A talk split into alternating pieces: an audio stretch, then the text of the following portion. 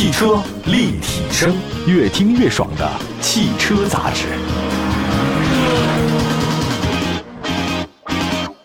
各位大家好，欢迎大家关注本期的汽车立体声。我们的节目呢，很多城市呢都能听得到，线上线下的话呢，也都很多平台可以互动。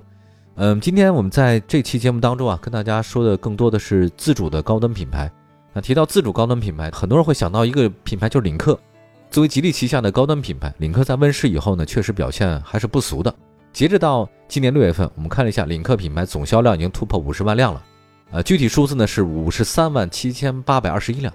那产品阵容也比较大，那很多细分市场呢都覆盖到，打仗亲兄弟啊，上阵父子兵。那现在各种领克的车型也比较多啊，让那个领克品牌的销量还是走高的。二零二一年的时候，领克半年销量首次突破了十万辆啊。咱们在品牌销售同时呢，领克也在车型上呢有一个向上，覆盖更多细分市场。六月十九号，领克品牌呢全新的旗舰 SUV 领克零九呢正式发布，而且是年内会上市的。我们这样来复盘一下啊，这个领克品牌入市以来的一些基本表现。我说这个车呢还不是依靠简单的堆积这种舒适性的配置来提高自己的高端定位。呃，大家也不要觉得很多高端的车型啊，它就一定特别舒适。就我开过一些好像所谓高端的车型，腰都很疼，脚疼、脚累、腰疼。但有些高端车型确实样子很好看，但开起来驾驶感也不是很好啊。其实这个事儿这样的，吉利呢，它这个靠的是沃尔沃的技术背书啊，以性能为卖点，它主打的也是年轻化，吸引的是八零后、九零后的消费者。其实现在八零后呢也快四十了吧，对吧？九零后呢也不敢说自己太嫩，所以零零后都在社会上闯荡了。很感慨啊！但是八零后、九零后，啊正是现在的消费的主力人群啊。吉利跟沃尔沃呢共同研发那个 CMA 的架构，才是领克品牌诞生的摇篮。它跟豪华品牌呢是同一平台打造的，这个很大程度上呢提升了领克的形象。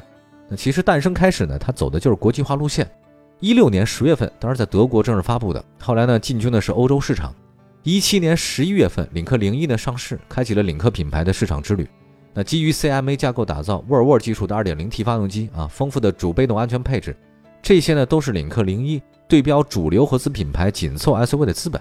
它并不是简单的依靠低价格来打动消费者，而是在价格接近的情况之下呢，提供更好的性能啊，更多的配置，用产品力来打动人。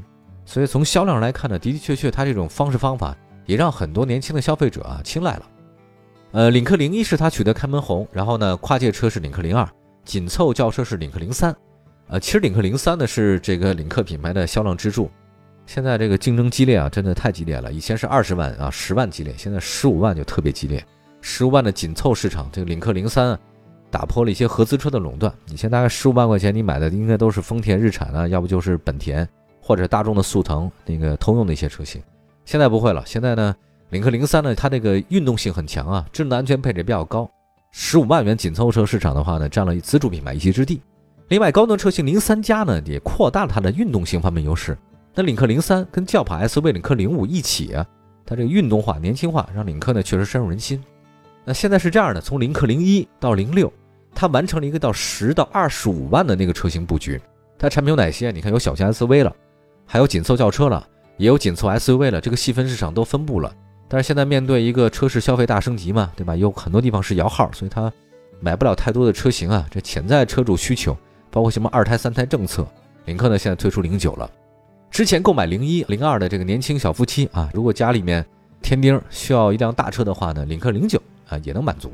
那最近一段时间，当然推出全新大七座 SUV 的，我们做过很多节目了，盘点了七座大 SUV 都哪些，还有七座 MPV 都哪些。像那个上汽通用有别克昂科威 Plus 啊。一汽大众呢有那个揽境，一汽丰田呢有推出皇冠陆放，其实这个都是消费升级啊，大家呢也喜欢大座。之前呢很多大七座 SUV 市场呢有一个不太积极的厂家就日产，日产现在好像听说它有 QX 六零也发布了国产消息了，当然这个一定是在新奇骏之后才发布的啊。领克零九呢是 SPA 架构打造的，这个是领克品牌的旗舰 SUV，计划在哪生产呢？是宁波的梅山工厂。我觉得对于 SPA 架构呢，喜欢沃尔沃的朋友呢，应该是不陌生了。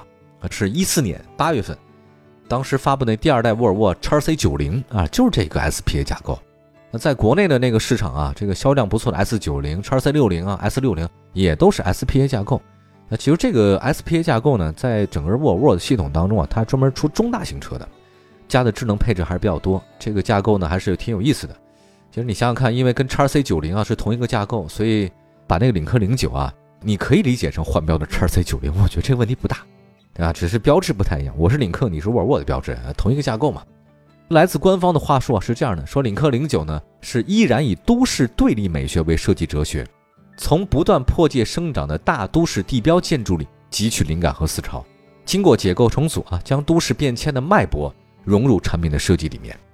领克零九呢是以都市海岸为设计灵感啊，将这个广袤的海面啊、汹涌的波涛啊这些元素呢融入到车身设计。前脸呢采用全新的纵向格栅，并且在格栅下部引入一个装饰条。这个装饰条是有讲究的，他说叫做都市海岸线啊。那这条线呢，跟家族化的都市天际线呢是上下呼应，所以它前脸呢就比较大气一点。但你要从侧面来看的话呢，纵向的格栅也不是纯平的啊，而是向前突出的波浪曲线，千层浪涌来的力量和动感。我听见海浪的声音啊。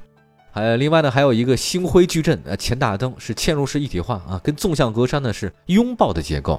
单边矩阵式光源能独立发光，并且搭载 AFS 智能随动转向功能，可实现城市、乡村、高速、气候四种灵活可变模式。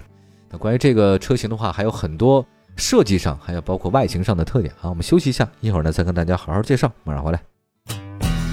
汽车立体声，买好车，用好车，就上有车以后 APP。腾讯战略投资的汽车信息服务平台。带给您真实靠谱的汽车报价，全国车辆降价信息，全市车辆最低门店，有车以后 APP，欢迎您下载。啊，继续回到节目当中，您现在关注到的是汽车立体声。我们这节目呢，全国各地啊都能听到，线上线下都有啊，全国两百多个城市呢，不同的时间段啊都能听到我们的节目啊，覆盖非常广。我们来看一下，今天我们在节目中跟大家关注一个话题啊，关注的是领克啊，这个领克国产自主高端品牌已经是出来了。我们刚才说它确实比较漂亮啊，用心也比较多，是 SPA 架构，这跟沃尔沃那个架构是一样的大型车啊。车身侧面还比较优雅，大家得看一下那个沃尔沃呢，其实相对来讲比较谨慎。现在这个领克呢，主打的是年轻群体，八零九零后。总的来讲，它还是比较活泼一点，因为运动感一点。它有个测算，前轮中心到车内踏板间距的是多少呢？六十二公分。车头到 A 柱乃至整个尾部的侧面线条很流畅。那侧窗呢有一个工艺啊，让 A 柱。跟 D 柱之间的这种侧窗啊，跟 B、C 柱处于纯平的状态，隐藏式的门把手，翻版侧翼造型，尽显了领克零九的豪华优雅。我记得沃尔沃原来赞助一些全世界的帆船比赛啊，所以这个翻板侧翼算是他们有一个传统吧。它尾部呢采用了整体性更强的贯穿式一体尾灯，那很有视觉冲击力的欧翼造型，哎，这个好看哈。还有一个什么呢？由大小渐进式的双层晶体玻片组成。点亮后呢，就像是海鸥在海岸边呢是展翅翱翔啊，长点心吧海燕。车身侧面的方面的话呢，尺尺寸领克零九大概呢，这长宽高是五零四二、一九七七和一七八零啊，这个五米多长的车，这绝对是主流中大型 SUV 的水准了。内饰方面的话，领克零九采用了创新设计理念，它那个数字科技啊跟奢华享受结合在一起，数字化的设计呢为驾驶者带来舰长操控舱般的一种驾驶体验啊，你这个不是开着车，你可能驾驶着帆船哈。还有云图式的智控六连屏啊，车内的豪华感很多。另外呢，高度集中的数字化图像显示功能，你及时能掌握各种信息。十二加六英寸的这个双屏中控室内饰亮点，上屏的是车载娱乐区啊，下屏是温控管理系统，整合了很多驾驶中的功能，确实比较方便。另外还有一个领克零九座椅方面采用一个 Napa 材质啊，全立面，我觉得这个还是比较高级的。那动力系统方面的话，领克零九是多样化的 2.0T 组合。因为这个所有的动力系统啊，都有沃尔沃的技术背书。那比如说，包括那个 2.0T 加 8AT 加 48V 这个轻混的加机械四驱，啊，这个还是挺全面的。另外，2.0T HEV 它是轻混加电动四驱啊，还有一个什么呢？2.0T 加 8AT 加 PHEV 插混加电力四驱，那一定是这个插混的最贵嘛。现在随着领克零九的推出啊，我觉得领克品牌对于更高端的市场它是有占领了，它现在应该也确实能提升自己品牌形象，毕竟有大车了啊。领克零九的售价，我们现在目前传闻起步价接近到三十万，你说这个贵吗？那仔细想想的话，这么大的一车好像也不太贵。那再看跟谁比啊？哈，那丰田汉兰达、大众途昂、揽境、福特探险者，这个都是他面对的对手。另外，产品类来看呢，SPA 平台打造的领克零九，它那个车内的空间啊、动态方面、这个性能方面的话呢，比刚才我说那几个合资车呢也不差啊。另外，品牌认可度方面的领克零一、领克零三。这个车型呢，能跟同级别的福特、大众、丰田车型呢竞争，占有一席之地啊，说明消费者呢也比较认可沃尔沃技术背书的品牌。那么在价格相当的情况之下呢，能提供更多的智能配置，我觉得更强的动力呢，应该是能选择领克零九的这个重要原因。包括原来有很多嘛，领克零一零三的车主呢，在换车的时候，他这有可能会选择领克零九。还有一个呢，除了合资品牌的同价位这个竞争的车型啊，领克零九还面临很多自主高端 SUV 压力，比如说长城、哈弗那 H 九，对吧？哈弗 H 九它是硬派越野，而且主销车型呢长期在二十五万左右，很多月份的话一月销是一千辆以上，这个还是可以的。那长城汽车的坦克品牌也是高端硬派 SUV 嘛，上海车展它也发了坦克七百、坦克八百，这个都是高端车型。那个坦克六百也曝光了那个手绘图，这个车型呢坦克还 H 九。它都会跟领克零九呢形成竞争关系。还有产品力方面呢，长城汽车自主研发 3.0T 加 V6 发动机的那个九速自动变速箱，这个也挺让人期待的啊。